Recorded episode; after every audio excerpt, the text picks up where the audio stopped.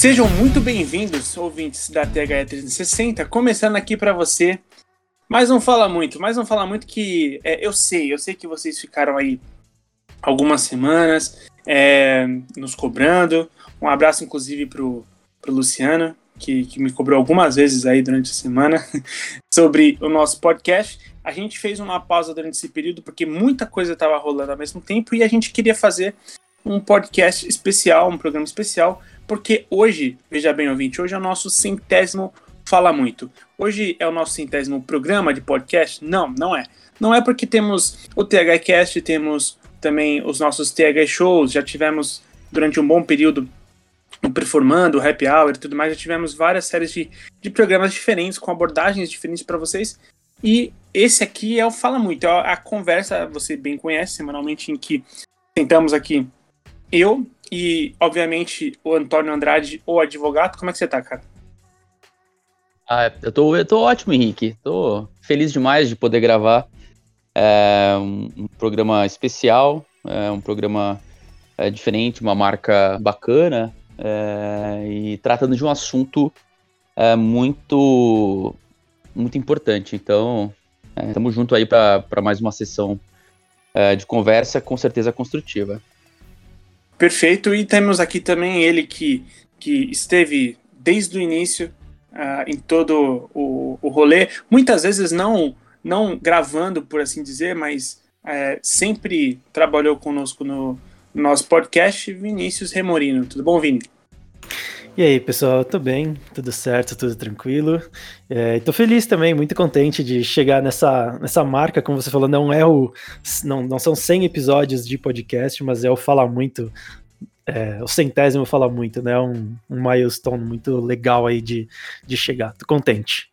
Que bom, cara, que bom, porque é, é, e daqui a pouco eu vou falar sobre essa marca de 100 é, episódios. E também aqui conosco está Luan Matheus, o, o, garoto que mais lança baits uh, no esporte nacional e internacional. Tudo bom, Luan? Isso é um bait e eu vou acabar caindo nisso, porque isso é uma calúnia. Mas bom dia, boa tarde, boa noite a todos que estão ouvindo. É uma honra estar aqui no Centésimo Fala Muito e mesmo com essas calúnias que o senhor Henrique manda para cima de mim, estaremos aqui tentando fazer mais um grande produto de áudio para que você escute, fazendo o que você bem entender na, na sua casa, na piscina, lavando louça, sei lá, o que estiver fazendo. Espero que vocês gostem desse conteúdo que vai vir agora, porque é uma promessa de um grande, de uma grande conversa, uma conversa importante. Perfeito. E, bom, falando então ainda sobre o centésimo episódio, o centésimo fala muito no caso, é, nos 50 a gente falou sobre produção de conteúdo esportivo, a gente teve ali alguns convidados para falar sobre a, a, o fato de se produzir conteúdo, falando muito mesmo, obviamente é, fazendo alusão ao nosso nome, sobre é, diversas formas de a gente abordar o esporte e tudo mais. Hoje a gente vai fazer uma coisa parecida, só que por outra via. É, muito a gente debateu no, no, nos bastidores de como seria o formato do, do, do, centésimo Fala Muito. E eu não pude não, não pensar que ele tinha que ser diferente. A gente vive um tempo em que uh, alguns, uh, algumas abordagens sobre a gestão do esporte, uh, e, e uma fala minha, ela está ao contrário. E para ajudar para nos ajudar a falar sobre isso, para fazer um programa, não só um programa comemorativo, mas também fazer um programa é, assim significativo, um programa em que a gente possa é, esclarecer tanto a nós mesmos que estamos gravando, quanto é, para quem vai nos ouvir. A gente convidou então hoje é, uma pessoa muito especial, Marcelo Carvalho, seja muito bem-vindo, Marcelo. É, ele do Observatório Racismo, que faz um trabalho assim excepcional em elucidar a gente em muitos pontos sobre a abordagem de, de políticas e, e a, a, políticas raciais e sobre como a gente evoluir nessa questão racial dentro do esporte e fora dele também, obviamente. Marcelo, muito obrigado por aceitar o nosso convite, cara. Seja muito bem-vindo ao nosso podcast. É um prazer estar aqui. Espero colaborar, né, nessa conversa e um bom dia, uma boa tarde, uma boa noite para quem vai nos ouvir. Espero que a nossa conversa seja uma conversa bem boa para os ouvintes. Perfeito. É, eu não tenho dúvida de que vai ser, e eu cito nesse momento a, a, sua bio no Twitter, que o Marcelo ele é poeta, louco, escritor, curioso, geminiano e apaixonado por futebol. Cara, é, você aqui, você. Eu, me identifico com todos eles, menos com o geminiano, tá? Mas eu me identifico com a maioria do, de como você se descreve aqui. E, Marcelo, eu queria começar essa conversa uh, da seguinte maneira quando a gente, a gente já, já aqui dentro do nosso podcast, a gente sempre fala sobre ah, casos, é, quando, quando alguma coisa acontece é, no futebol e a gente repercute, é claro, a gente fala sobre. A, a gente tenta ir um pouco além da questão do debate do evento e tudo mais. Eu lembro quando aconteceu dos jogadores do, entre Paris Saint-Germain e, e Besiktas de abandonar a partida e também a gente fez um, um baita programa falando sobre isso. É, e a gente entende que essa conversa ela precisava ir um pouco além. E fazendo uma reflexão aqui, eu queria trazer esse primeiro ponto para todos nós. Eu vi uma, uma publicação recentemente, é, eu vou, vou falhar a memória, eu não vou lembrar exatamente qual foi o site. Foi um site gringo, tá? Que ele, ele ainda repercutia o movimento do Black Lives Matter, em que ele dizia que os valores estão inversos, né? Porque você falava, ah, é, a, a, a morte de um, de um, de um African American, né, ela é errada. Mas não se pode também depredar patrimônio público. E ele fala, eu acho que esse valor está inverso. Tenta inverter sua palavra, que vai, sua frase que vai fazer mais sentido. É, você depredar patrimônio público é errado, mas você não pode matar um, um, um afrodescendente, né?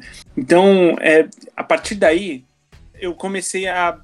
Isso me abriu muito a cabeça para muita coisa, Obviamente que em algum, alguma instância nesse mundo uma pessoa está falando que Henrique Woods está falando que pode depredar patrimônio público. Mas é, eu queria basicamente falar o seguinte: dentro do esporte a gente tem a percepção de que é, é, pegando esse, esse, essa frase que cara explodiu minha cabeça, a gente eu, eu vejo que a gente trocou os valores do que é irregularidade do que é liberdade de expressão.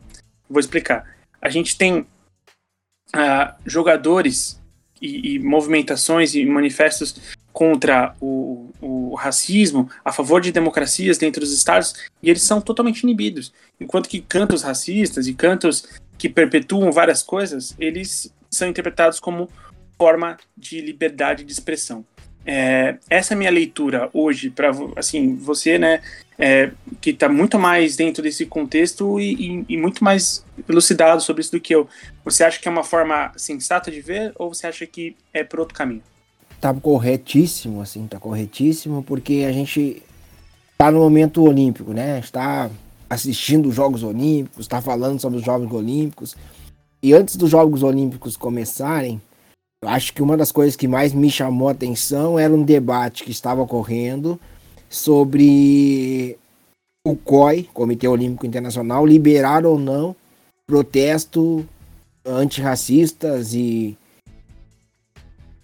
os olímpicos, né? Então o COI se reuniu, o COI pensou, o COI refletiu e liberou alguns protestos menos na área do pódio. Então tu pode fazer, tu pode protestar, mas não pode protestar ali no momento das medalhas.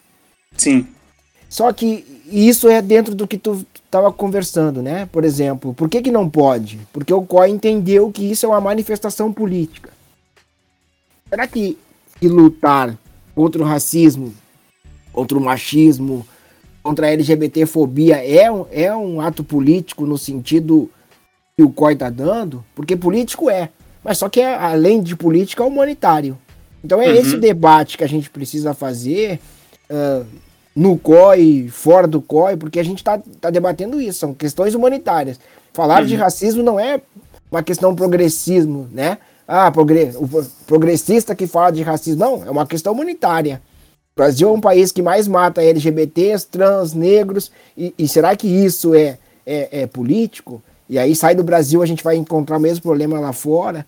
Então eu acho que esse debate ele, ele precisa cada vez mais crescer no sentido das pessoas entenderem o que são manifestações políticas permitidas e o que não são manifestações políticas, né? No sentido de nós tivemos agora na Eurocopa manifestações uh, nacionalistas.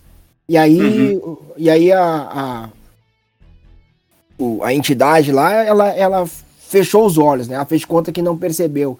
Mas e, quando tem uma manifestação contra o racismo, aí todo mundo enxerga, todo mundo cobra. Eu acho que o teu olhar tá perfeito. Assim, a gente, essa semana no Brasil, uh, a gente discutiu, ou teve uma repercussão muito maior uh, queimar a estátua do Borba Gato do que a, a, a, o trans que foi queimado vivo, né? Então é uhum. é isso. É, que, que, que a gente está falando? E isso precisa chegar na cabeça das pessoas, na, no número maior de, das pessoas, para que elas entendam que isso não é política partidária. Isso é, é política de luta de vida. Porque amanhã, é, é... hoje, o cara negro que morre hoje é um cara que eu não conheço, mas amanhã pode ser um, um amigo meu, né? Um familiar meu e tal. Sim, eu, eu, lembro, eu lembro muito bem de uma frase do, do Emicida, em que ele fala que a gente vive num país em que um segurança de supermercado se sente no direito de tirar uma vida de um, de, de um, de um cidadão preto e, e tá tudo bem, né? Tipo, é, é, é, muito descolado do que deveria ser. A pauta, ela é social e política sim, mas aí eu acho que a, a frase é, talvez que, que, ideal seja que ela é apartidária, ela não depende de, de partido, né? Ela é, é, o Vini que fala que você estar vivo é, é, é, política. Você já é política, você, o fato de você estar vivo, de você é, tomar as suas decisões e tudo mais, você ter as suas liberdades, mas é, isso não faz da política partidária, né? E, uhum. e Vini, a gente teve no, a, a, no, no cenário, e o, o Marcelo também bem trouxe a causa é, da, da, do, da comunidade LGBTQIA+, e a gente, é, é, uma, é triste que a gente não possa ter essas manifestações em pódio, só que eu acho que é muito importante quando a manifestação espontânea, né, não essa coisa que, tá, você pode, você não pode fazer isso e tudo mais. A gente teve aquela cena fantástica, né, do após a proibição da, da UEFA fazendo é, de, de, não poder estampar nas cores do mês da, da, da, da luta contra LGBT que é LGBTfobia, como bem disse Marcelo, não, não deixou o estádio do, do Bayern estampar as suas as, as cores do, do arco-íris. Então, o, porque isso feria a, os princípios do, do, do, do, presidente da, de uma das seleções que agora me desculpe, me falhou a, a memória, qual foi a seleção? Hungria. Hungria, obrigado, Antônio. É, o Orbán, ele, ele impediu, inclusive, as universidades de fazerem pesquisas uh, na área da sociologia e tudo mais, sobre, uh, a, sobre LGBT, LGBT né, como um todo. Uhum. Então, ele, ele é terminantemente contra, então, para não criar uma crise, entre aspas, política, é. ele, a UEFA proibiu essa manifestação. É um absurdo. E, só que lindamente nesse, eh, nesse jogo, um torcedor entrou e durante o hino da Hungria e com a bandeira da, da, da, da, da comunidade LGBTQIA+, e balançou ela na frente da seleção toda perfilada. Cara, foi uma cena daquelas que você fala, olha que, que, que coisa incrível de se ver. E, e Vini, a, o que, que você pensa a respeito desse, dessa forma uh, de, de, de discussão? Uh, de ah, isso pode, isso não pode. Uh, a gente a gente tá assim, eu, eu, longe de querer ser, né, aquele cara que vai tacar a primeira pedra para a revolução, mas a gente tá muito dentro dos eixos a ponto de isso ser só o permitido? É, eu, eu acho. É, a gente estava até falando um pouco antes, né? É, antes de começar o programa, e eu vou soar bem, bem piegas aqui, mas é, é justamente isso que eu penso, assim, você viver, você estar vivo, você é, existir é um ato político, né, e qualquer tipo de manifestação que você tem, é, assim como expressões culturais, elas são políticas, né, então por isso que eu discordo bastante quando qualquer pessoa fala que ah, não tem que misturar esporte e política, ah, não tem que misturar é, arte e política. Não, porque qualquer coisa que você faz, como eu falei, qualquer expressão que você tem, ela, ela é política. Então eu acho, é, eu acho que esse tipo de frase, tanto o ah, não deve misturar tal coisa com, com política, ou isto é certo, ou isto é errado, acho que elas já nascem é, já nascem mortas, né? É, elas já nascem erradas, naturalmente erradas, porque eu, eu achei perfeito o que o Marcelo falou, que tudo bem, é, é, um, é, um, é uma expressão política, é um ato político, sim, mas muito mais do que um ato político, é um ato humanitário e é um problema é, totalmente atual da nossa sociedade. Ah, infelizmente, é, é, um, é, é, um, problema que a gente ainda tem e tem muito. Então, eu acho que esse tipo de, de, de imposição de isso é certo ou de isso é errado. É, no, no, a gente falando nos, do, dos esportes, né, no caso, é algo que já nasce é, naturalmente errado. E talvez antigamente gente, é, essas expressões, esses protestos, eles não tivessem tanto alcance quanto tem agora. É, eu acho que os esportes sempre foram uh, plataformas de, de, de, de, expressão, né, de protesto. É, teve o Jesse Owens na, nas Olimpíadas, a gente falou da, antes do podcast, né, debatendo sobre a democracia corintiana e tudo mais. É, e mais do que nunca, pela quantidade de, de acesso à informação e a quantidade de meios de comunicação, né? Hoje, basicamente, qualquer pessoa com conexão à internet uh, e, uma, e uma mídia social, ela consegue ser um meio de comunicação, um meio de expressar ideias. É, qualquer lugar vira uma plataforma uh, de, de, de expressão. E os esportes, e principalmente os atletas, por eles serem uh, tão eh, visados, né? Todas as pessoas conhecem, todas as pessoas seguem e querem saber o que, que eles estão falando, eles também são é, plataformas de expressão. Né? Então, você impor que tal coisa é certo ou tal coisa é errado, principalmente quando a gente fala de causas que são problemas é, humanitários né, e que a gente precisa resolver, eu acho que é errado. É, já, é como eu falei, já nasce errado você dizer que ah, tal coisa, isso é certo, isso é errado, isso não deve ser feito aqui, ou isso não deve ser feito acolá, entendeu? O Vini eh, lembrou, eh, chegou ao ponto de, naquele protesto né, dos Jogos Olímpicos da Cidade do México, em 68, os dois americanos que fizeram gestos dos Panteras Negras, né, com a, com, com a mão erguida e a luva, e a luva é, preta na mão, eles foram expulsos é, da Vila Olímpica, por exemplo, e foram alvos de muitas críticas, inclusive nos, é, nos Estados Unidos e em algumas partes do mundo. Para você ver a que ponto chega, é, eu acho que é uma confusão muito grande nesse ponto. Né? Acho que o Marcelo abordou isso, é, de você confundir, por exemplo, o que seria uma política partidária, que eu acho que deve ficar fora do esporte, e aí eu, faria sentido você proibir, por exemplo, uh, alguém usar uma arena esportiva, um pódio, alguma coisa do tipo para fazer né, alguma promoção de algum partido A, B ou D, independentemente da, da, da ideologia e tudo mais, é, de você defender uma causa como, como o Marcelo disse, o Vini também, é uma causa humanitária, que é, a, é você garantir direitos para todos os grupos da sociedade,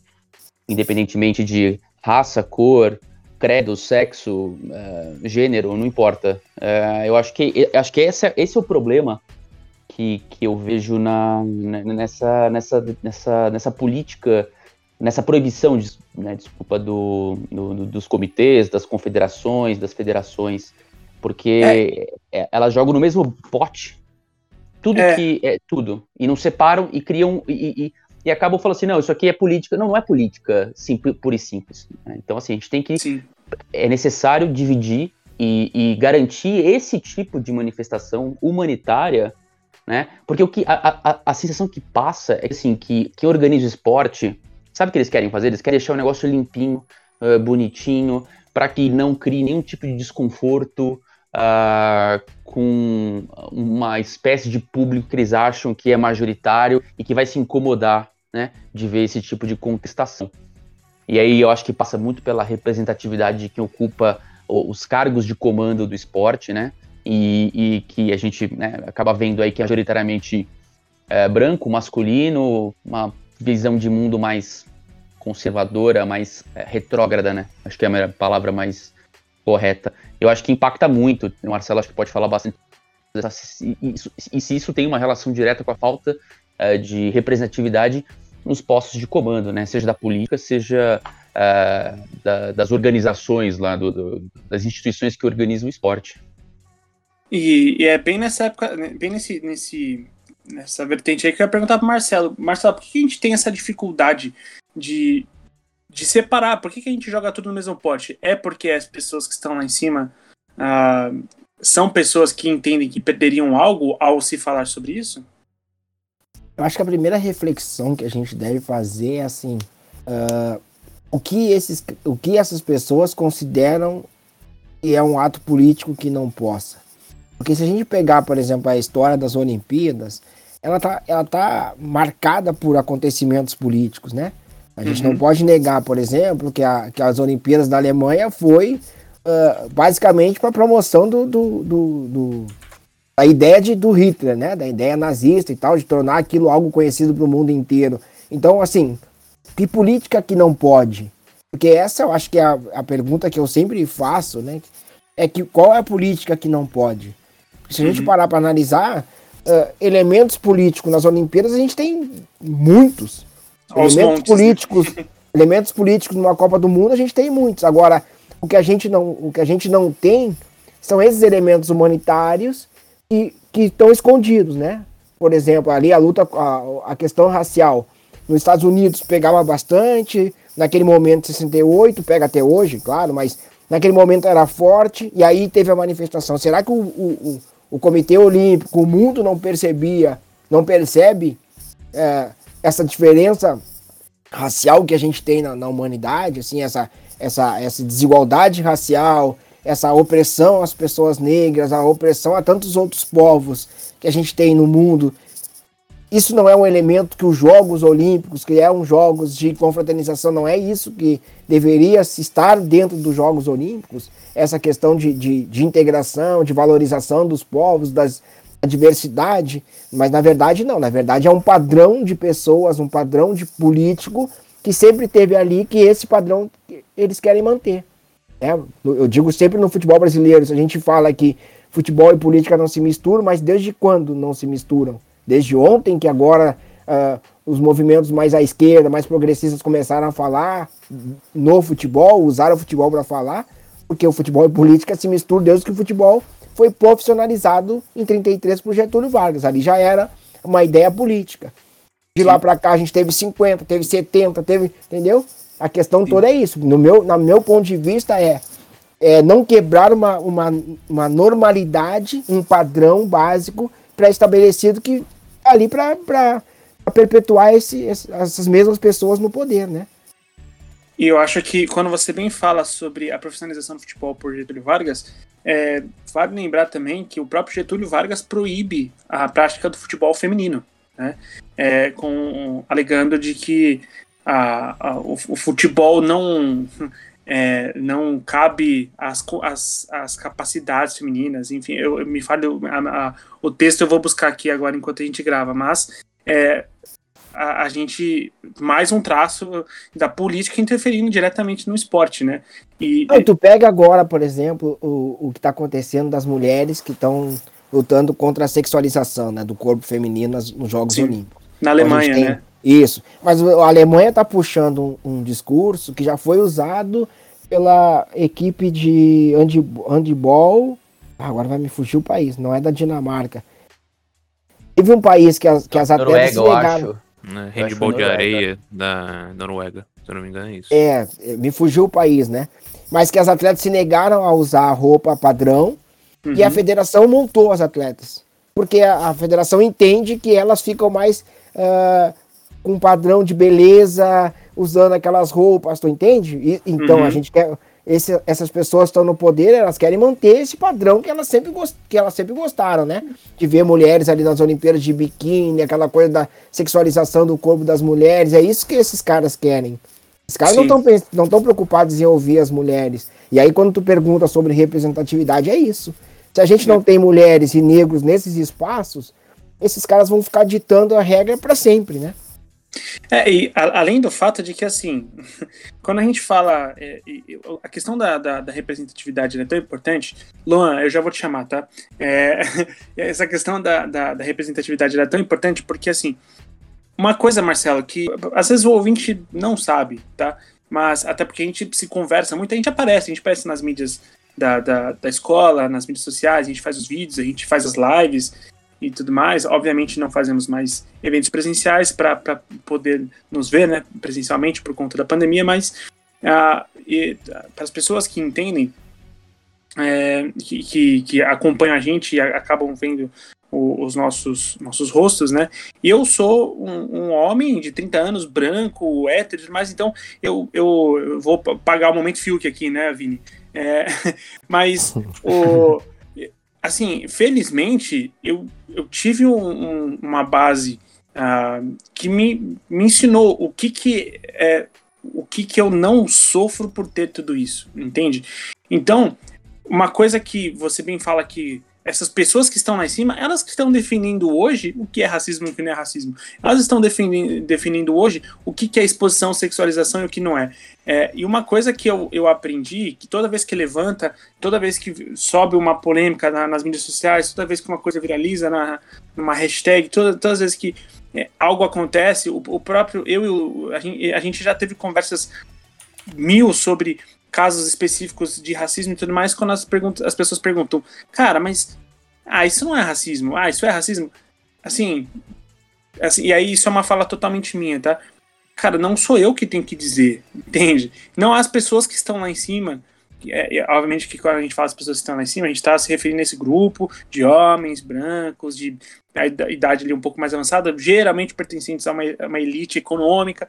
Então, assim, quem tem que definir não são essas pessoas, quem tem que definir é quem sofre, né?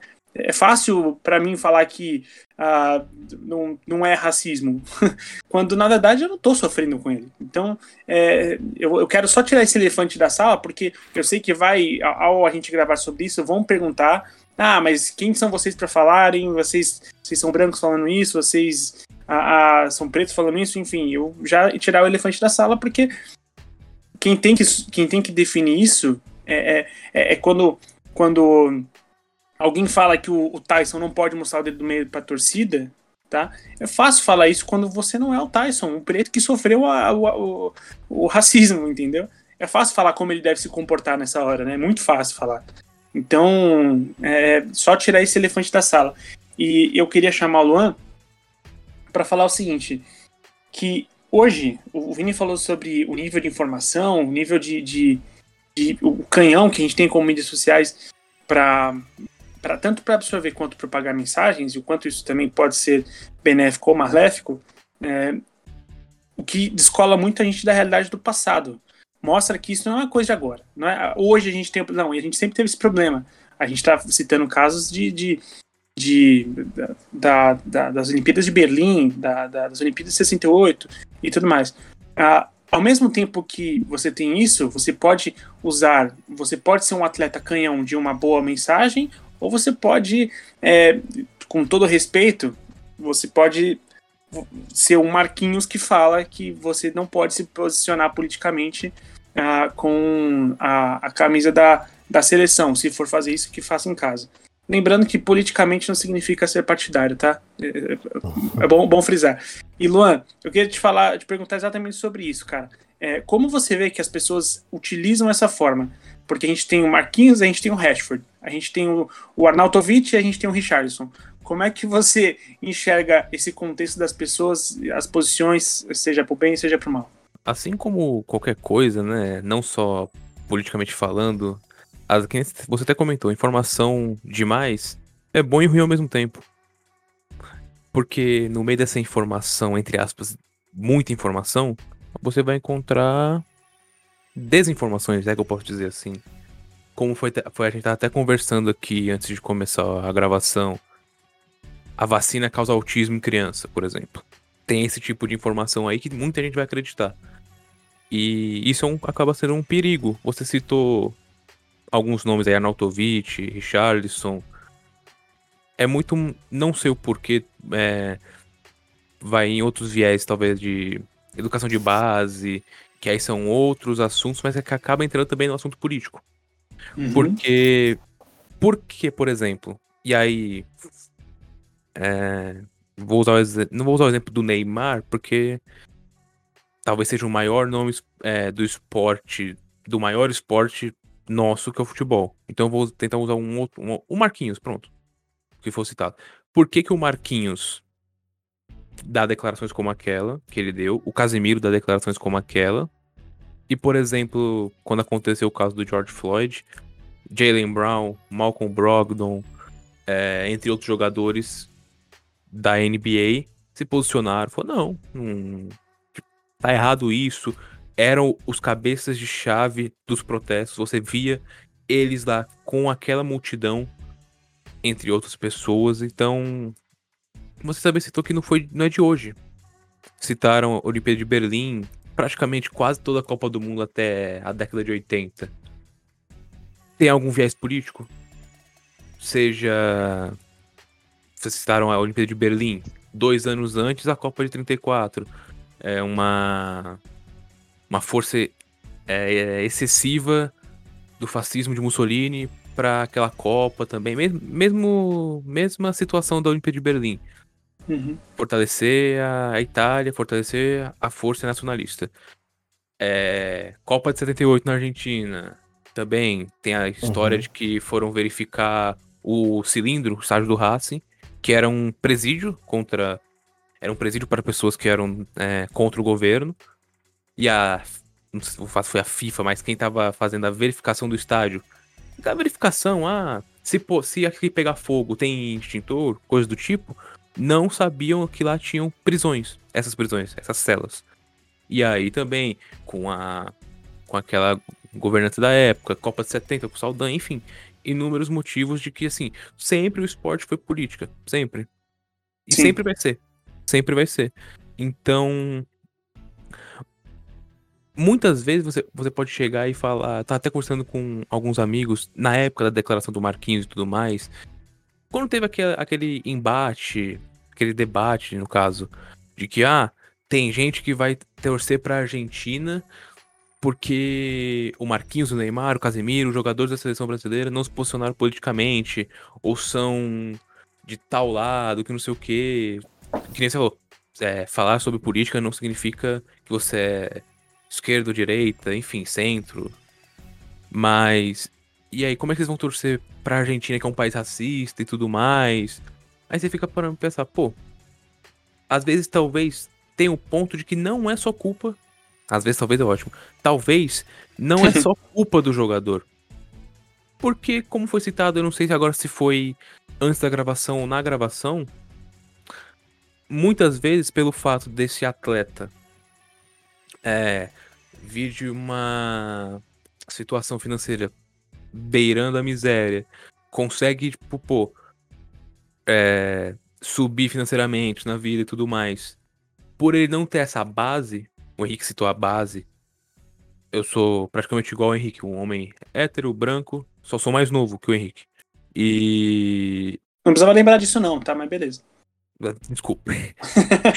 É, E nesse ponto, pelo fato desse distanciamento dessa base, de que, tipo, que, pô, eu vou chegar lá no topo e eu vou ser a voz, eu vou ser um, um, um Rashford, eu vou ser um Malcolm Brogdon, um Jalen Brown, eu vou ser esses caras aqui? Não, aqui vai ser muito mais comum você ver mais casos como Marquinhos, como Casimiro, entre outros. Aí, talvez agora com essa era da informação que já vem de anos pra cá, você acaba pegando, talvez na próxima geração, mas bem talvez mesmo, porque vamos usar exemplos atuais, Lukaku e Ozil di, direto falam, se a gente ganha, nós somos belgas ou alemães.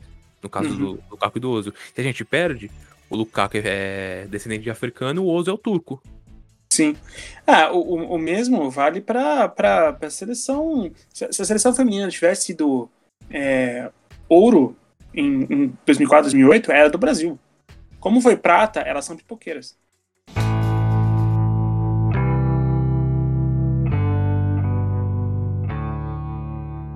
Mas, mas eu, ah, só, só pegando o gancho, assim, do, do- desse, de olhar, né, da diferença dos atletas, assim, a gente precisa também entender que a gente viveu uma geração de atletas que eu acho que está chegando ao fim, tomara, de atletas que, que viviam meio distantes das pessoas.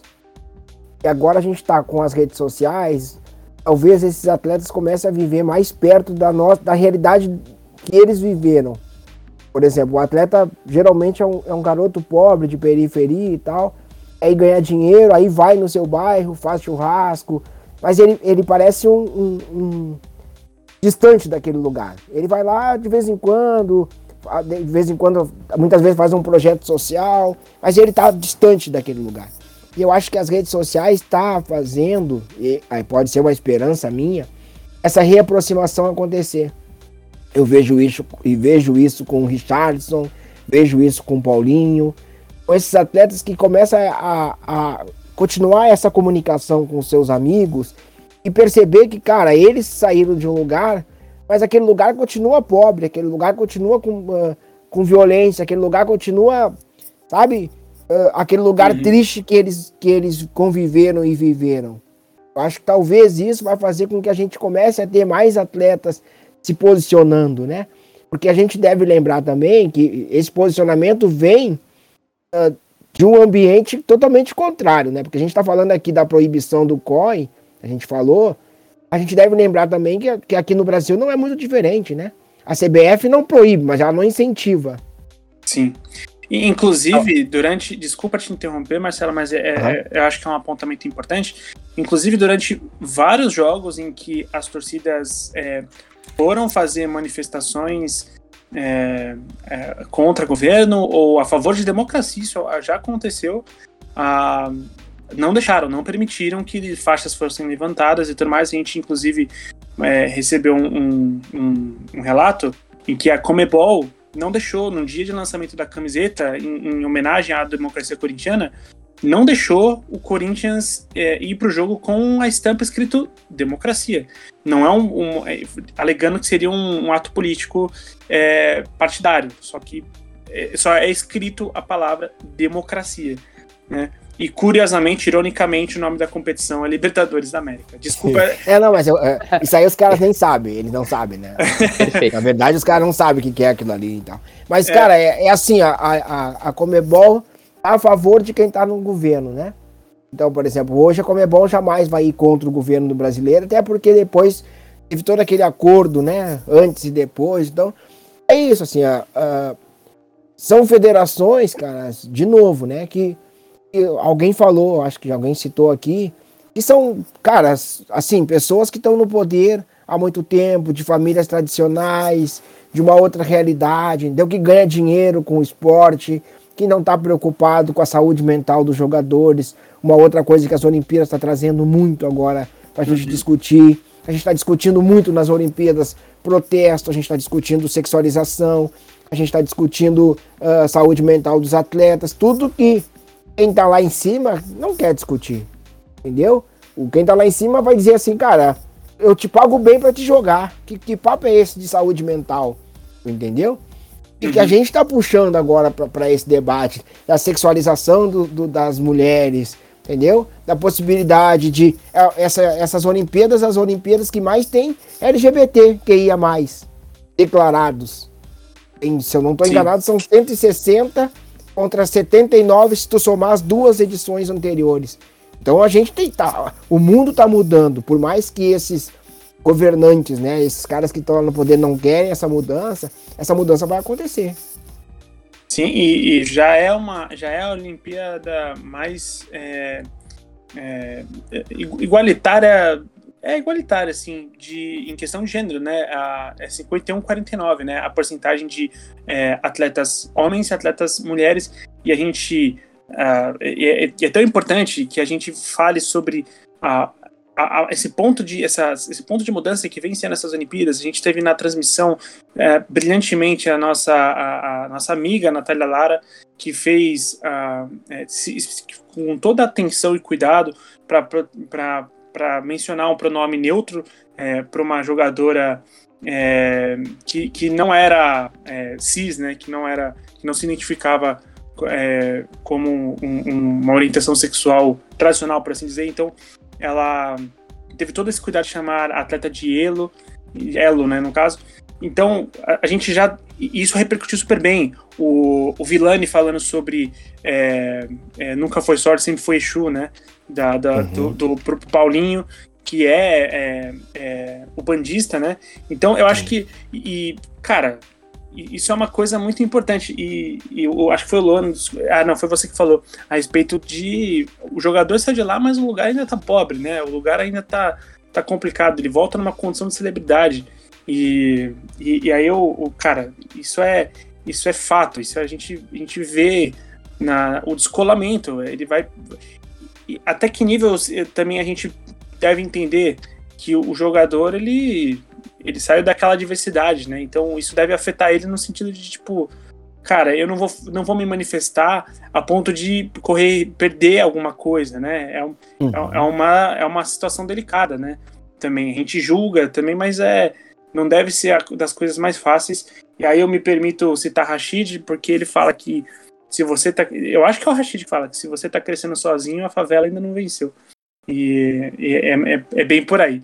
Ah, é, é, é, que a sociedade, a, a, sociedade, né? Quer dizer, quando você sai da, por exemplo, você sai daquele, da, você sai da periferia, você sai da favela, você sai do bairro pobre e você começa a ganhar muito dinheiro e você vai para um status em que, tipo, sei lá, você começa a andar com famosos, celebridades, vai morar na Europa, sabe aquelas coisas? É, é, isso te aliena. Se você não tomar cuidado, isso te aliena de uma forma que você, é como o Marcelo falou, você fica descolado daquela realidade que te formou, que te forjou como pessoa, sabe? E você esquece de tudo que você passou e eventualmente você vai lá, conhece é, é, visita pessoal, faz um churrasco, uma coisa, faz uma doação, não sei o que, e acabou, ponto final. Eu acho que é importante é, ter uma certa conscientização também para você tomar cuidado para você não se alienar. Porque qualquer pessoa pode passar por isso, né? Porque é muito fácil você se desconectar da realidade uh, normal, assim, digamos, e passar a achar que aquele, que aquele pequeno microcosmos que você uh, vive naquele momento é, é a realidade. Não é, né? Ele é uma realidade completamente fora do que as pessoas, né, a grande maioria, acaba vivendo.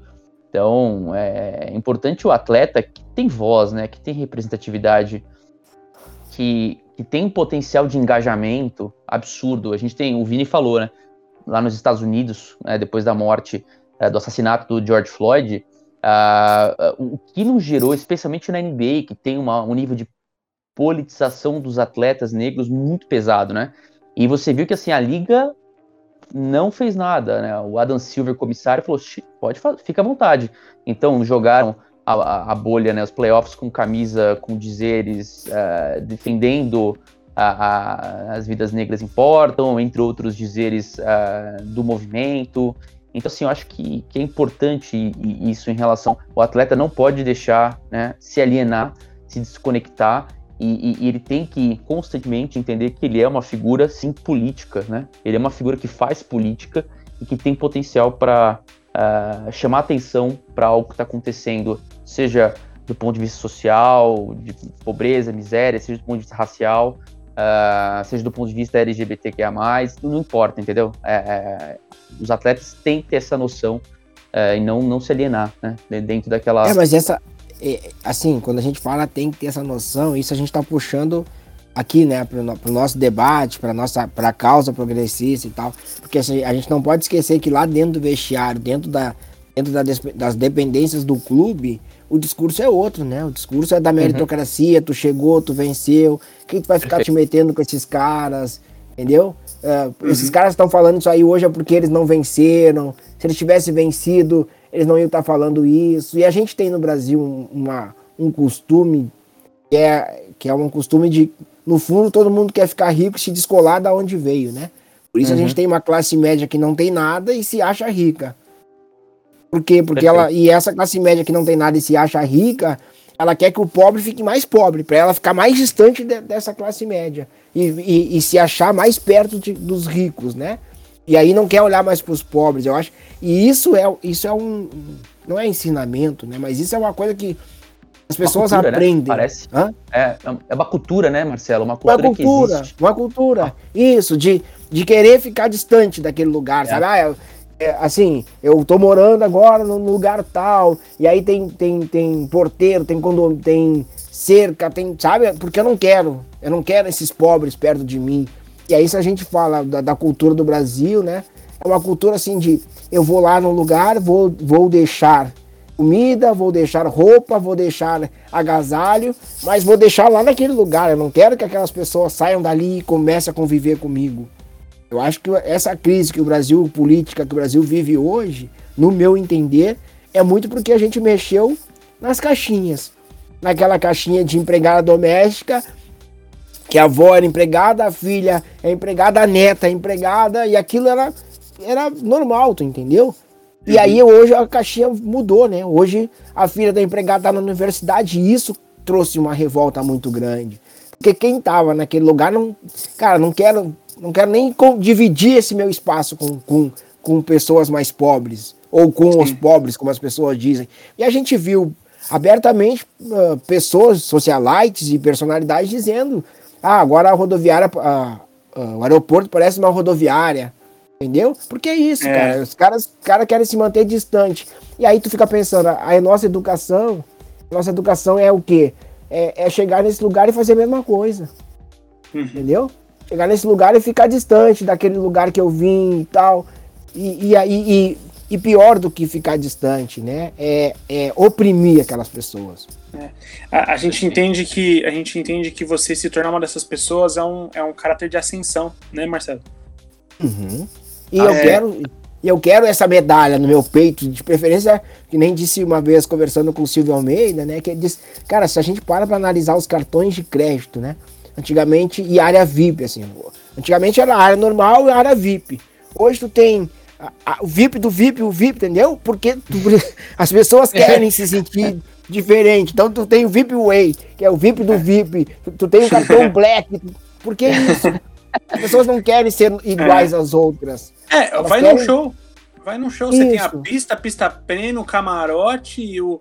Arquibancada, é, fora ali, o cara que vai só ouvir o show, não vai ver nada. Cara, eu, eu, fui, eu fui ver Metallica no, no, no Morumbi, Metallica é a minha banda favorita de todos os tempos, teve briga entre arquibancada e pista. Me explica, por, por quê que essas Porque, pessoas brigaram? Isso, entendeu? Então é, é, é, é uma cultura do ter, né, de, de parecer, e cara, como é que a gente vai dizer para um menino, falando de futebol, de jogadores, que ele não pode ter aquilo. Porque muitas vezes, cara, o cara nasceu sem, sem. Nasceu, cresceu num ambiente que não tinha comida, né? Uhum. E aí, quando tu tem condições de ter e de, de extrapolar, tu vai extrapolar. Não tem como a gente. Ah, porque o jogador de futebol do, deveria dormir às 8 da noite, deveria poupar o dinheiro dele. Cara, a gente tá falando de longe, né? Uhum. A gente com 21 anos, tu começa a receber 100 mil reais, eu duvido tu ficar em casa, dormir às 8 horas, entende? É, o MC vai gastar. Vai o MC vai fala no. O MC fala no último podcast que eu ouvi dele que ele tá tentando é, se adaptar ao vegetarianismo e tudo mais. Aí chegaram nele uma vez, pô, MC, você come muita carne e tal. Pô, mano, eu comi os anos 90 inteiros só ovo. Deixa eu comer um pouquinho de carne agora. é isso, cara. Entende? É isso. É, é. E, e, e, é uma cultura. Eu, eu vi uma vez uma, alguém dizendo, ah, porque se as pessoas deixarem de tomar cerveja e aí o dinheiro da cerveja se poupar, gente, eu já sou, eu, eu tenho uma vida terrível. Pô, eu não vou poder passar o meu domingo com uma cerveja, com um churrasco. O que, que, eu vou, que, que vai ser minha vida? Ah, não, é. tem que poupar. Não, mas poupar, eu preciso viver também, né? A vida é. da gente não é poupar, a vida da gente é tem... viver. O, você já vida... se sente oprimido pela vida, né? Você já se sente oprimido pela vida. Se você não tiver uma área de escape, é, é, muito complicado, né? Assim, e você já está numa situação tão desigual que o lazer é pequeno. Você tem uma. A, a desigualdade refletida no, no, no, lazer que uma pessoa pode ter. Se ela não é. puder tomar uma A desigualdade é tão grande. A desigualdade é tão grande que aqui em Porto Alegre tem um parque.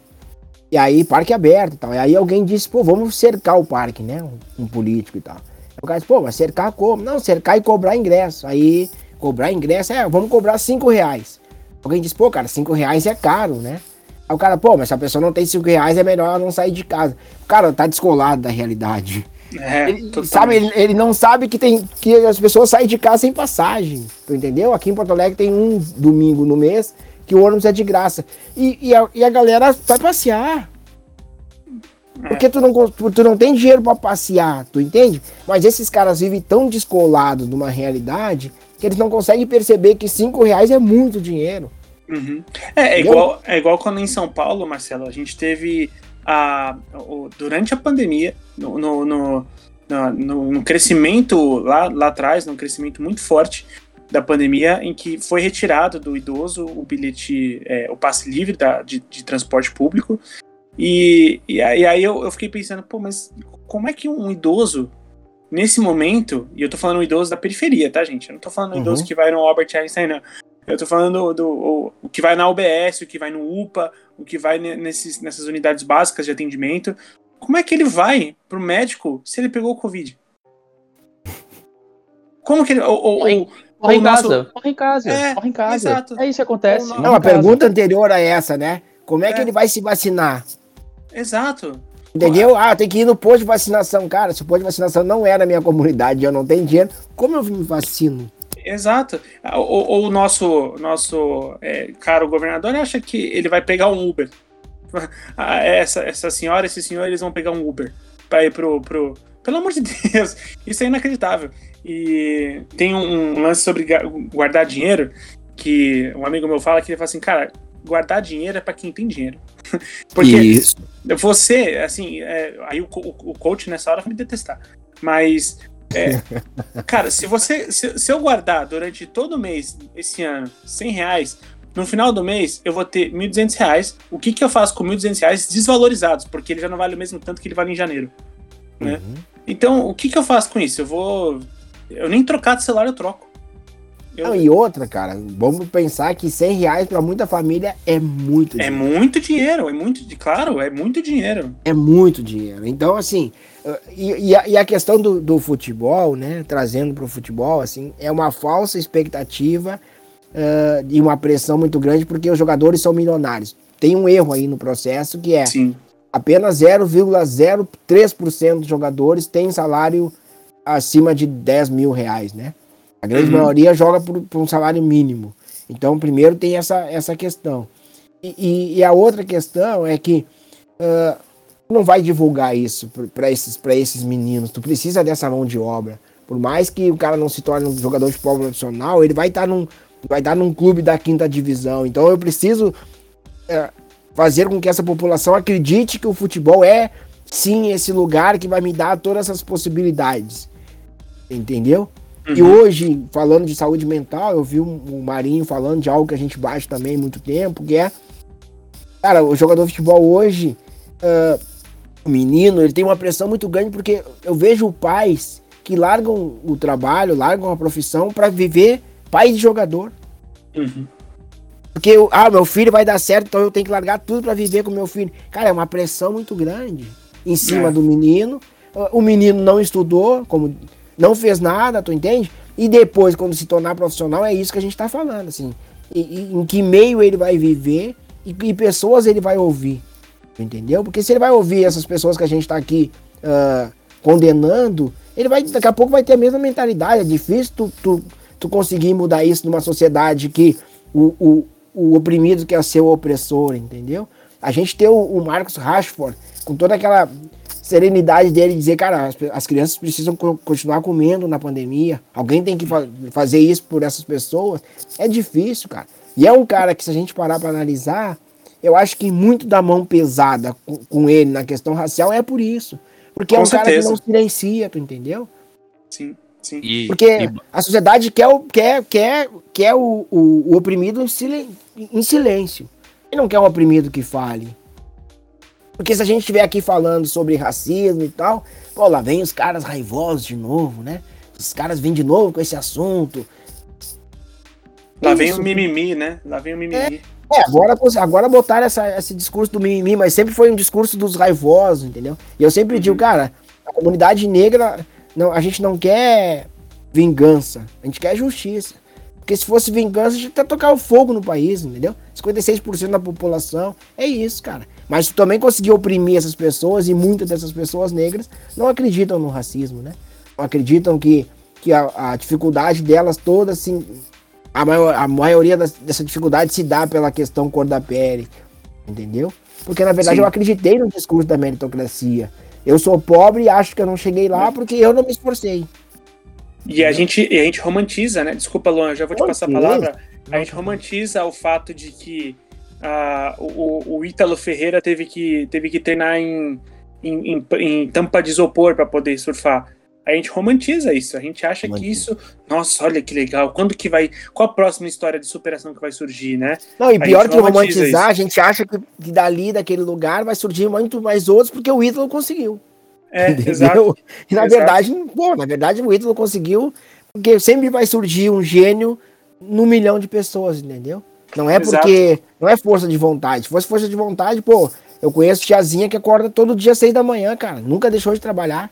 Meu pai nunca deixou, meu pai nunca faltou ao trabalho, tu entende? Uhum. Sempre foi um cara que cumpriu o horário, cumpriu tudo. O que que, o- que, que, o- que que esse sistema deu pro meu pai? É, é bem por aí. A gente publicou essa semana no, no, no nosso, na nossa, na nossa, nas nossas mídias sociais que a- pelo fato da, da, da, da Raíssa ter, ter ganhado, né, o, a, a medalha de prata e tudo mais, que a gente, a gente tem o costume de fazer isso, né? A gente tem o costume de, de é, celebrar fracasso de um ginasta nosso e porque a gente questiona a, a, a orientação sexual dele.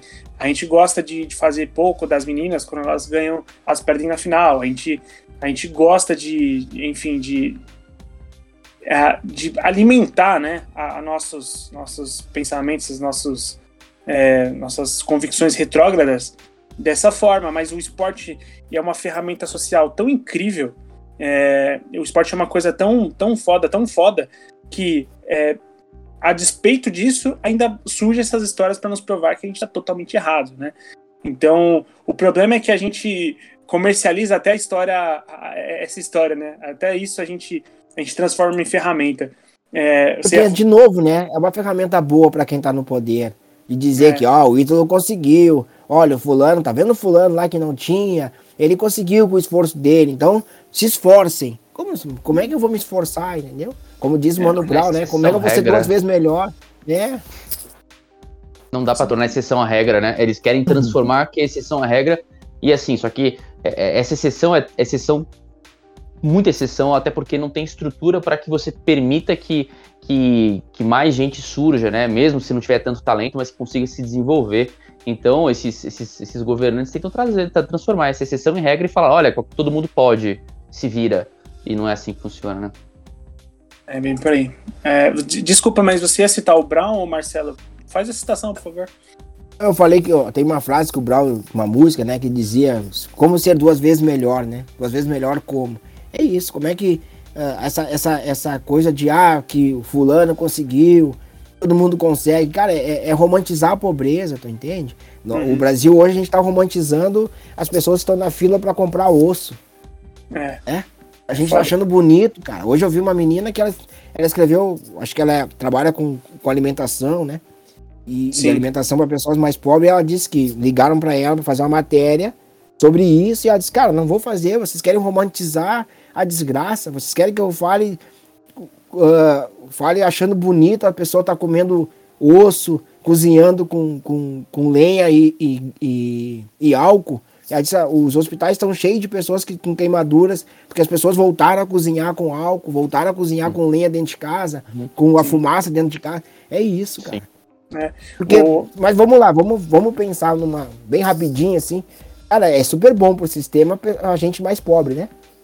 pô, claro, Eu vou começar a pagar de novo o salário mais baixo, né? claro. É, é, Ah, sim. é, Ah, é o- é o- A pobreza aumentou, né? Tá, tá em 12 e tanto. A, a extrema po- pobreza, números oficiais hoje saíram, né? 12 e tantos por cento, né? Voltou ao nível quase de pré. Voltou ao nível pré. Governo Lula, 2002, 2003, né? É um negócio assim, é isso que eles querem mesmo. É isso que eles querem. pra eles Isso, isso não é acaso, né? Isso é um plano, entendeu? Isso é um É. plano, é um projeto, né? Um- É um projeto. Isso. Cara, vamos deixar essas pessoas. ah, porque, pô, eu comecei a pagar ah, empregada doméstica oito horas por dia. Se ela dormisse na minha casa, eu tinha que pagar hora extra. Eu tinha que pagar duas horas a mais se ela ficasse depois das, das 8 horas. Pô, eu não quero isso, né? O Brasil tá acostumado ainda com com, com, com a escravização do povo negro que tu, tu tinha uma empregada à disposição o tempo inteiro pra, pra ti, né? E tu achava, tu achava bonito dizer que ela era quase da família e tal. Porque ela dormia na tua casa no quartinho dos fundos. É, e usando outro banheiro, né? Que não o seu. usando outro banheiro, outro elevador, outro. Entendeu? É, e, E, aí, e a- e a gente tá falando do esporte, a gente vai, e a gente vai ver essa reprodução, né? As pessoas que ganham dinheiro reproduzir isso, o que é mais Sim. triste. Sim, eu queria só falar sobre uma coisa que muito me incomoda, é, só aproveitando o gancho, é claro, que a gente, a gente tem de tempos em tempos esse, é, esse, esse conto que nos contam, ele passa por um rebranding, tá?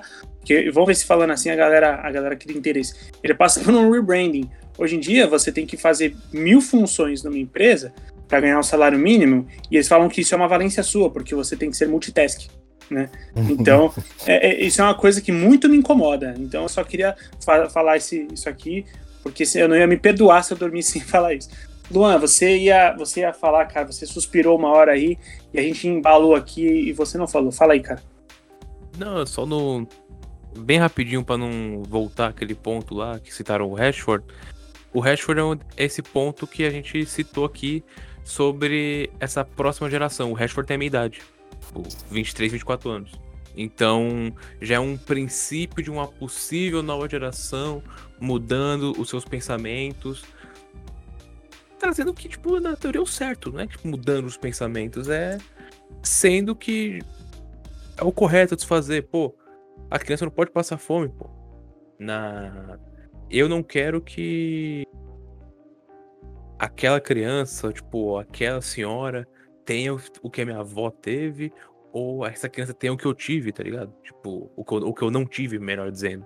Uhum. É, é complicado. Vocês citaram também é, o trecho do Brown, onde você duas vezes melhor, o Ítalo surfar com uma tampa de isopor, todos os atletas olímpicos tirando o futebol para treino, mesmo assim, depois de ser atletas consolidados nos seus esportes, todos os atletas sofrem muito mais da ginástica, da natação, do basquete e tudo mais.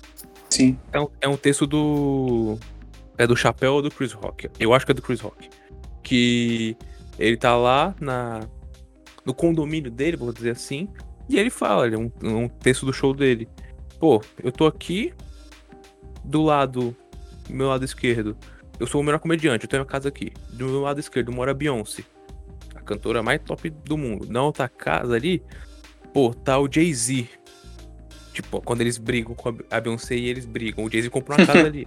por exemplo. Ah, ali tá o Mike Tyson, ali tá o Jordan. E ali tem um dentista.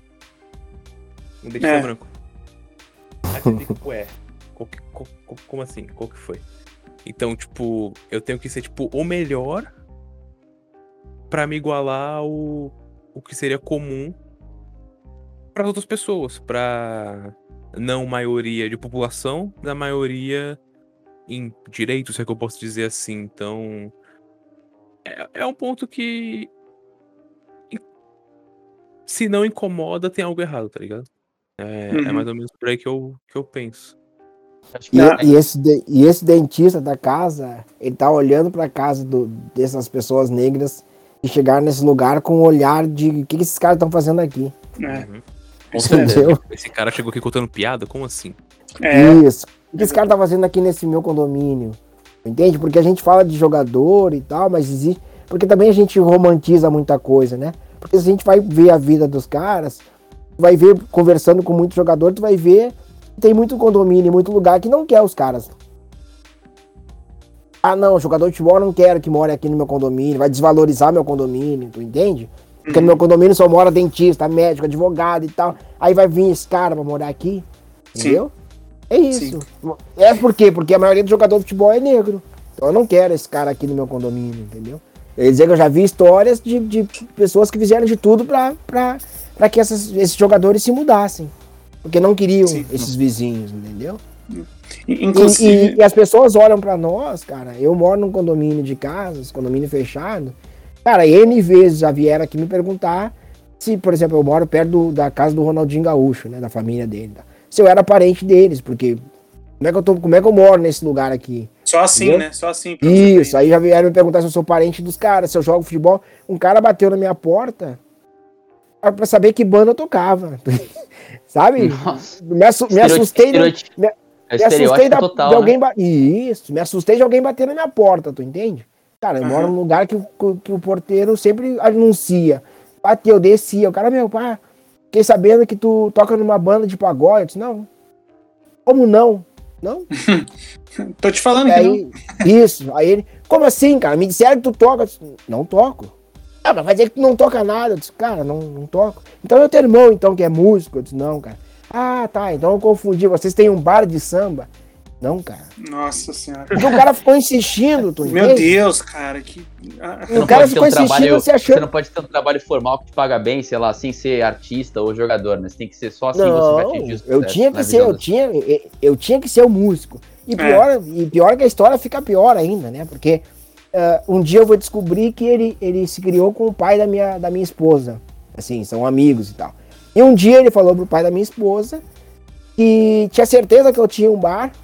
Porque todo dia de madrugada, eu chegava todo dia de madrugada, eu tava morando sozinho, minha esposa não tava aqui ainda. Eu chegava todo dia de madrugada com uma bolsa cheia de dinheiro. Nossa senhora. Entendeu? Olha que Meu história Deus. maluca, cara. Porque daí eu fiquei pensando, eu falei pra minha mulher, "Ô, se tu é uma mulher ciumenta, já- tu já ia vir pra cima de mim, entendeu? E- e- Porque e eu chegava todo dia isso, de madrugada. E aí depois ele enxergou uma bolsa cheia de dinheiro. Tu entende? É, porque é isso. E, e, ó, de- de- desculpa, desculpa levar isso ao extremo, Marcelo. Se você quiser, eu nem levo isso pro podcast final. Mas Não, vai embora. esse, esse tipo de informação, é, de- desculpa, desculpa por, por elevar esse nível. Esse tipo de informação, um homem preto que chega de madrugada todo dia com uma bolsa de dinheiro, é o suficiente para você fazer uma coisa horrorosa com esse cidadão aqui no Brasil, né? Então, é, então é uma descrição, cara, muito complicada Sim. fazer. Né? Porque se ele fala isso pra nervoso. outra pessoa, se ele falar isso pra outra pessoa, eu já, eu já daqui a pouco tô tomando um enquadro, tu entendeu? É, exa- Daqui a pouco a polícia exatamente. bate na minha porta. Mas tu, tu entende, vocês entendem que ele fala, o cara falou tudo isso a maior naturalidade, achando que não tinha problema nenhum, tu entende? É, exato. E porque as pessoas falam isso dessa maneira. E as pessoas não se sentem nem constrangidas em fazer isso.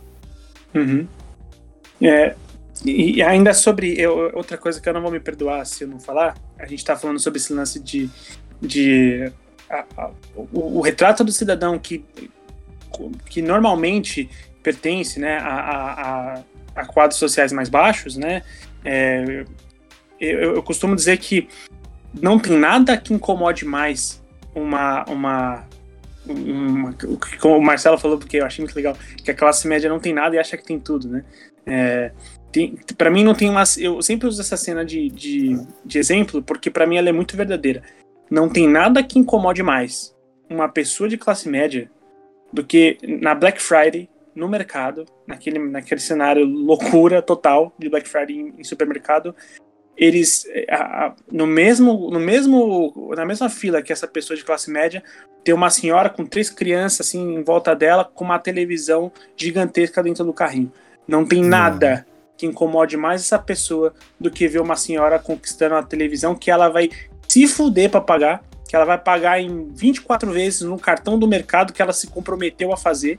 E, e, cara, e esse nível de entretenimento dessa mulher para esse, esse homem, para essa mulher de classe média é uma, é uma revolta. Eu, eu, eu falo isso porque eu vi essa cena já algumas vezes. E, Sendo que o cara de classe média é aquele que, por exemplo, vai fazer uma viagem, exemplo, e vai participar das mesmas 24 vezes, tá ligado? Exato. Não é, que ele, não é que ele vai bancar uma viagem à lua, ficar 10 minutos no espaço, tipo o nosso querido Jeff, né? é, exatamente. Aham. Perfeito. É, Cara, e, e é, e é triste, assim, porque e esses comentários eles vêm de pessoas muito próximas, às vezes, né? A gente fica até constrangido de, de corrigir a fala Uhum. das pessoas. Porque é isso, assim, as pessoas se sentem extremamente à vontade pra falar isso. Mas, assim, voltando naquela que a gente tava falando da nova geração, um outro exemplo que, que eu tenho, assim, e aí entra aquela questão de pessoas brancas que começam a ouvir a nossa conversa sobre racismo, que começam a prestar atenção no que a gente está dizendo, que se, se elas tiverem boa intenção, elas vão conseguir eh, entender e estar ao nosso lado na luta, uma assistente social uma vez me contou foi levar um filho de um atleta num, numa escola. E aí essa criança, esse, essa criança entrou, ela, ela é a criança, porque o atleta estava treinando e tal. E aí a criança volta pro carro. Ali, aliás, o atleta não estava treinando, o atleta estava no carro, não desceu por causa do, do alvoroço que ia criar na escola e tal. E aí ela volta pro carro com, com, com o menino. E aí o pai pergunta, e aí, filho, gostou da escola e tal? E aí ele diz, ah, gostei. Vai estudar aí? Não sei, pai. Aí o pai, como assim não sabe? Se tu gostou? Não, não tem nenhum menino negro. E aí a assistente social disse, Marcelo, eu nunca. Mas eu nunca, na minha cabeça, quando eu entrei na escola, caminhei, olhei, nunca passou pela minha cabeça pensar se tinha outras pessoas negras. E se isso poderia influenciar na decisão dele. Eu disse, é isso. Entendeu? É esse olhar que vocês não têm, porque para vocês é tão comum não ter pessoas negras em determinados espaços que é normal.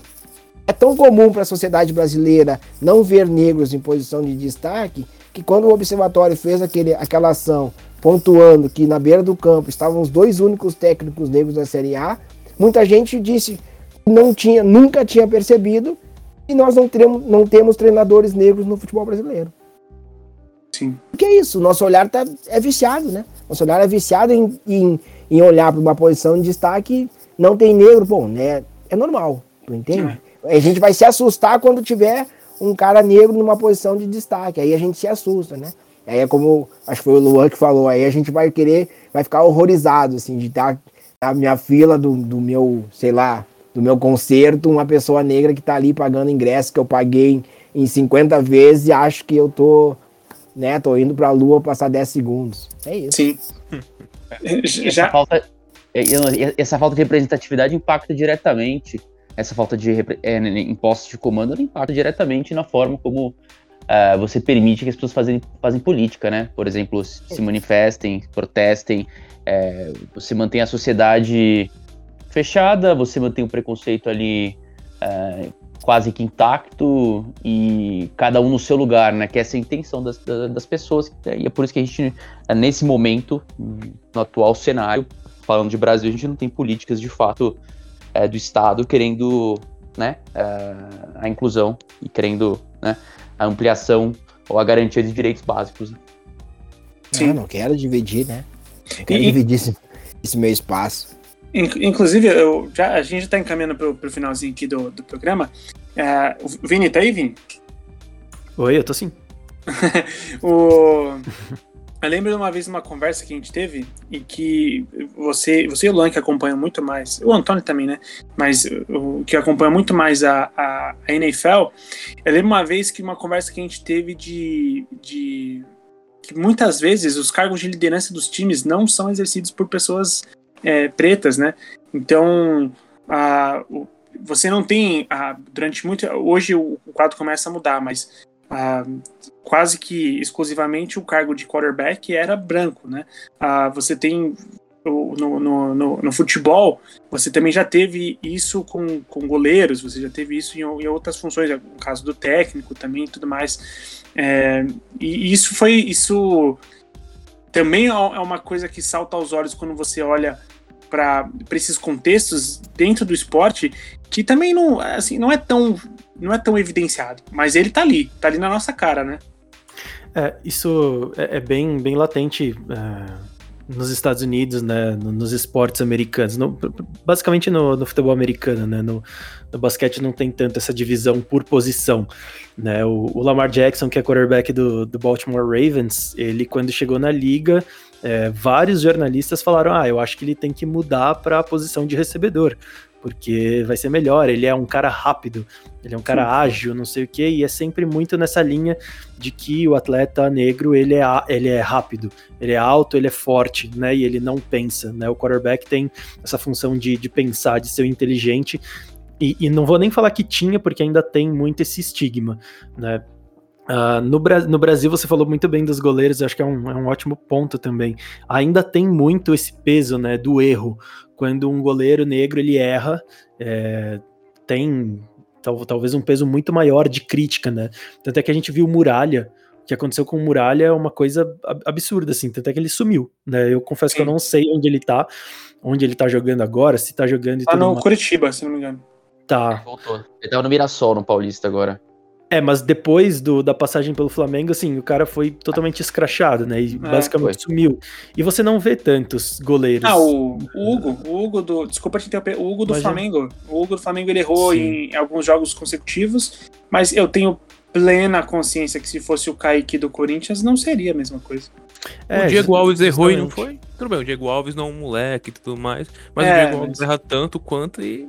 Exato, exato. Então, ma- mas talvez por ele não ser um moleque, talvez é, a crítica poderia ser maior, né? Pô, como é que um cara experiente erra de, de forma tão besta assim, né? Um cara mais novo, você até espera que ele vá errar desse jeito, né? E um, um- algo assim, e, algo muito legal até que a NFL tem, tem feito é que eles dão prioridade para a contratação agora de ah, profissionais negros em cargos de, de, de comissão técnica, né? Então, isso até gerando incentivos para os clubes, para as franquias, né? Então, ah, como tem o draft, se você ah, contrata um- um- será, sei lá, um, Profissional negro. Exato, é um head coach, por exemplo, né, o um técnico, é, você ganha, sei lá, uma escolha a mais, uma escolha compensatória no draft e tudo mais. É, isso é, é- é- eu acho muito interessante esse tipo de, acho muito, muito bom, muito válido esse tipo de, de política, né? Tem um, um- o coordenador ofensivo hoje- do, do Kansas City Chiefs, é, o Eric Bieniemy, ele é é, tranquilamente o, melhor profissional que não é head coach ainda, né? E mesmo com, com vários cargos de head coach abertos na liga, é, ele não foi contratado, né? E foram teve muita franquia que trouxe caras do, da faculdade, né? Do college, é, e, e não escolheram ele, né? E aí você começa a questionar, cara. Por que, que vocês estão escolhendo dessa forma, né? O que, que esse cara não tem? Tipo, ele é claramente o melhor da liga, né? Então, é, de- desde a temporada passada, se eu não me engano, já tá em prática esse tipo de, de política e tudo mais. E do E Bini. ele faz entrevista, né? Ele faz entrevistas, isso que é o pior, né? Ele é, ele é chamado para as entrevistas e é Sim, descartado. justamente. Sempre, Sim, sim. né? É, o-. O O chamado das me- entrevistas está dentro do, do, do acordo, né? Sim. Provavelmente. Pra, É, tem, Isso. uma, eu- tem uma lei, assim, feio. né? É, não, É. não, tem uma lei de cotas. E é- lá eles têm um outro nome. Agora vai me fugir o nome. É uma lei. ah, agora não vai. Se eu lembrar, eu falo. Mas enfim, é uma lei que eles têm lá que determina que tu tem que ouvir um profissional negro para aquele determinado cargo. Então, É, exatamente. os caras vão ouvir ele por isso. E isso tem também na Inglaterra, né? Por exemplo, a Sim, Inglaterra, na Premier eu não League, sei né, a eu acho, porcentagem, é, eu não sei a É. porcentagem de negros que tu tem na Inglaterra, mas na Inglaterra tu conseguiu implantar isso. Cara, se tu falar em cotas para treinadores negros no Brasil, tu vai comprar uma briga gigantesca. Entendeu? As pessoas É. vão vir com pedras na mão, absurdo. O que, que é absurdo? Tu entende? É absurdo Uhum. eu pensar em, em diversi- diversidade e inclusão? Essa é a questão, né?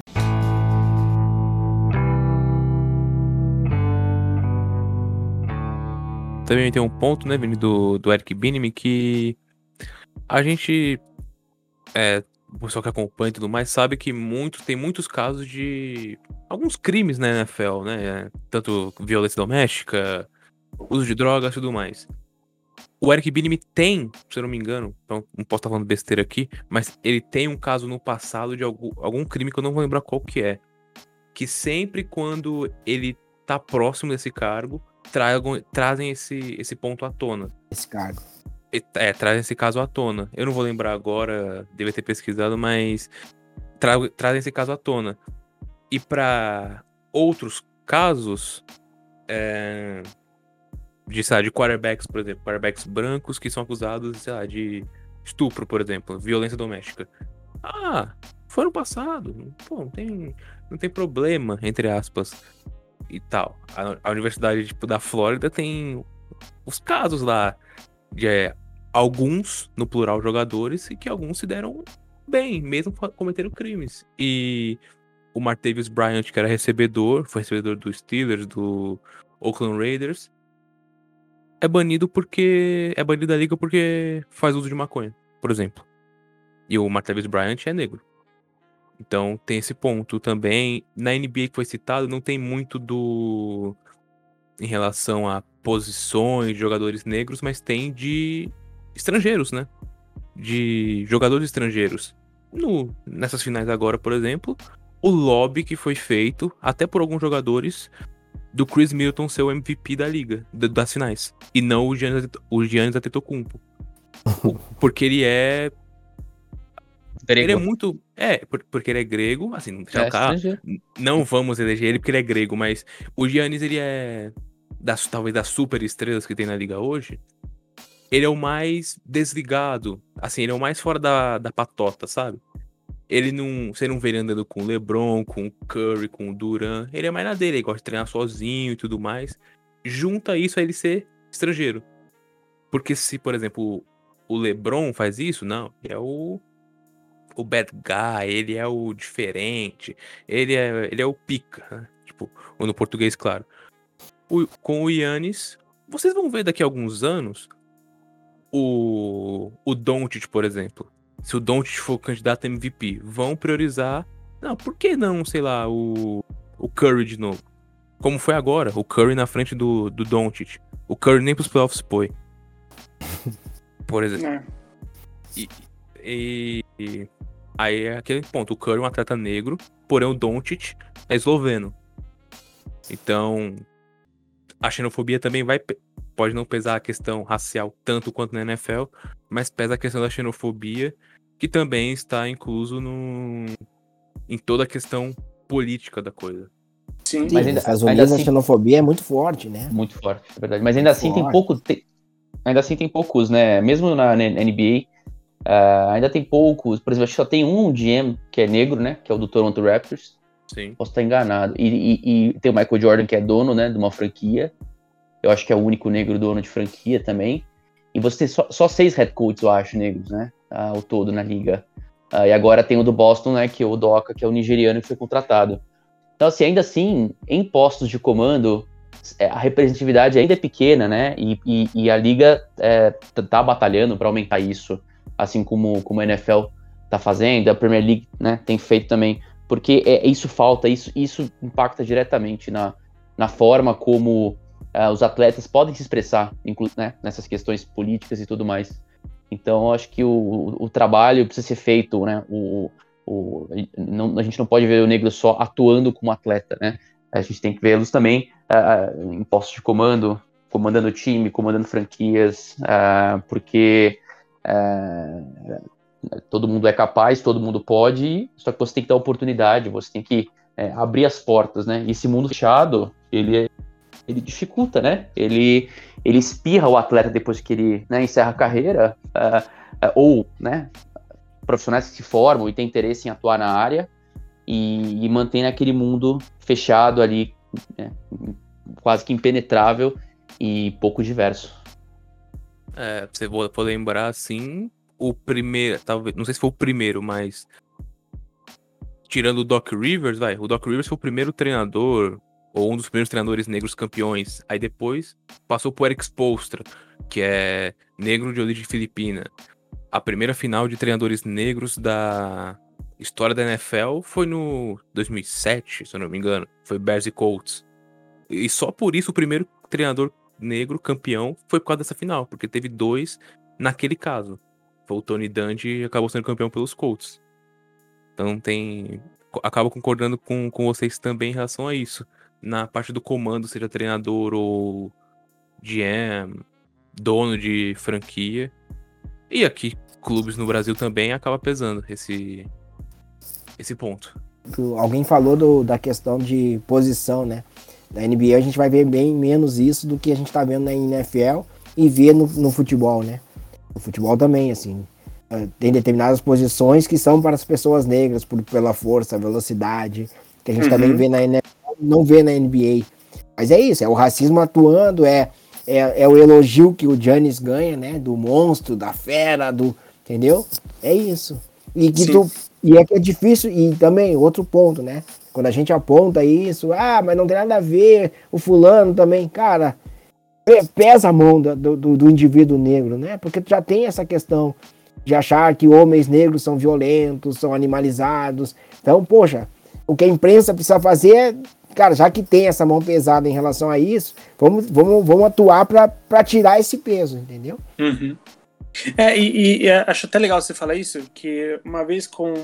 Eu tava conversando com o Gabi Correia lá do Futuri, e ele tava me falando exatamente sobre esse contexto de é, racista, esse cunho racista que a gente tem ao analisar jogadores é, é, pretos, no sentido de assim. o Pogba, a gente, ninguém tem dúvida de que, do quão técnico ele é. Né? Uhum.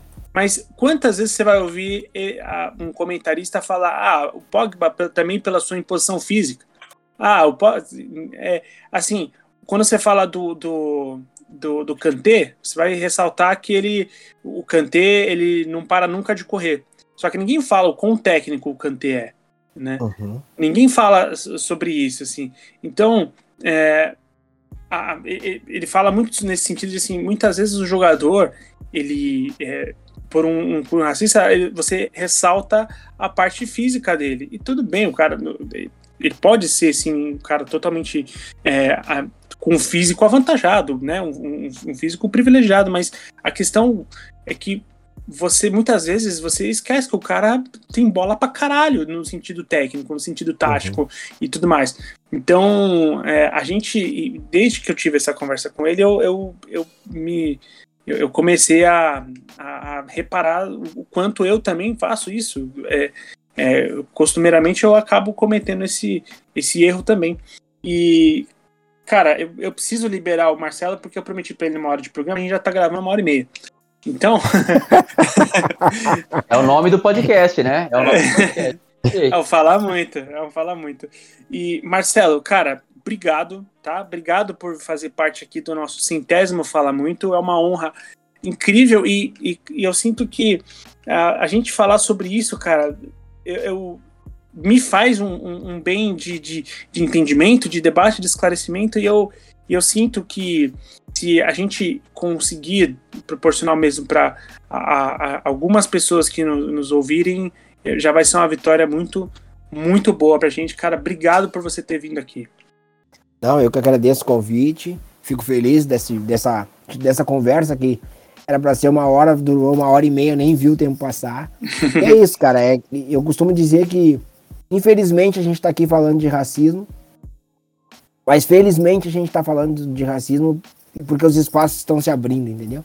A gente está conseguindo falar cada vez mais sobre o tema, uh, dialogar, né? Mostrar para as pessoas que racismo não é só insulto, xingamento, é o olhar, é tanta coisa que, que atravessa a questão racial e, e, e que as pessoas entendam, né? O, o, reflexo do racismo, ele tá no genocídio da população negra, é isso. Uh, alguém, quando eu contei a história do, do vizinho, alguém disse. Isso é um gatilho para um dia acontecer uma coisa muito pior, é isso. É isso que as pessoas não conseguem entender. Que esse olhar, que essa, essa coisa do, ah, eu acho que o cara é roubou, eu acho entendeu? Isso gera uma violência que a gente está aí. E essa violência está aí. Não dá para negar que ela existe. Ah, não é da minha cabeça. Não, cara, ela está aí. Tem números, tem dados, está todo dia na televisão. Então a gente precisa pensar nisso quando a gente vai apontar o dedo para as pessoas negras e precisa, precisa valorizar muito essa questão de diversidade e inclusão. Eu acho que a Maju Coutinho, para mim, é um dos maiores exemplos hoje ali sem abrir a boca para falar de racismo, o quanto ela está empoderando meninas negras a usar o cabelo black, a sonhar em ser jornalista. Eu acho que é isso. Assim, é, no, nesse país tão desigual, a gente precisa trabalhar as, essas questões e essa questão do, do espelho ela é importante demais. Assim, eu acho que muitas crianças olham e, e querem ser essas pessoas que elas conseguem ver nesse lugar, né? E o jogador de futebol, eu acho que a gente precisa cada vez mais acolher e entender por que, existe o silêncio e ajudar a quebrar esse silêncio. Eu acho que o momento que a gente tiver cada vez mais atletas do nosso lado, a gente vai ter uh, uma conscientização maior e mais gente falando do racismo e eles levando esse tema para lugares e situações que a gente jamais conseguiria se a gente for falar para pensar em, em fazer trabalhos e ações antirracistas. Isso é, isso é tão perfeito porque com, eu tenho plena certeza de que comigo, com o Vini, com o Luan, com o Antônio, não foi diferente. A gente, é, seja quando a gente queria ser jogador de futebol, seja quando a gente sonhou alguma outra coisa, é porque a gente viu alguém e a gente se, se enxergou ali. Então, uhum. É, não, a, o que a gente está falando não é nada além de que outras pessoas possam ter o mesmo. Né? E, Antônio, obrigado, cara, por, pelo centésimo, por 100 programas de Fala Muito, cara. Imagina, eu agradeço é, a paciência que você tem comigo, por estar presente em quase em todos os 100, né? Perdi um ou outro, pouco, mas é, é, aos ouvintes e ao Marcelo também pela, pelas valiosas lições, pela, pela aula, uh, que foi essa, essa conversa que a gente teve com ele.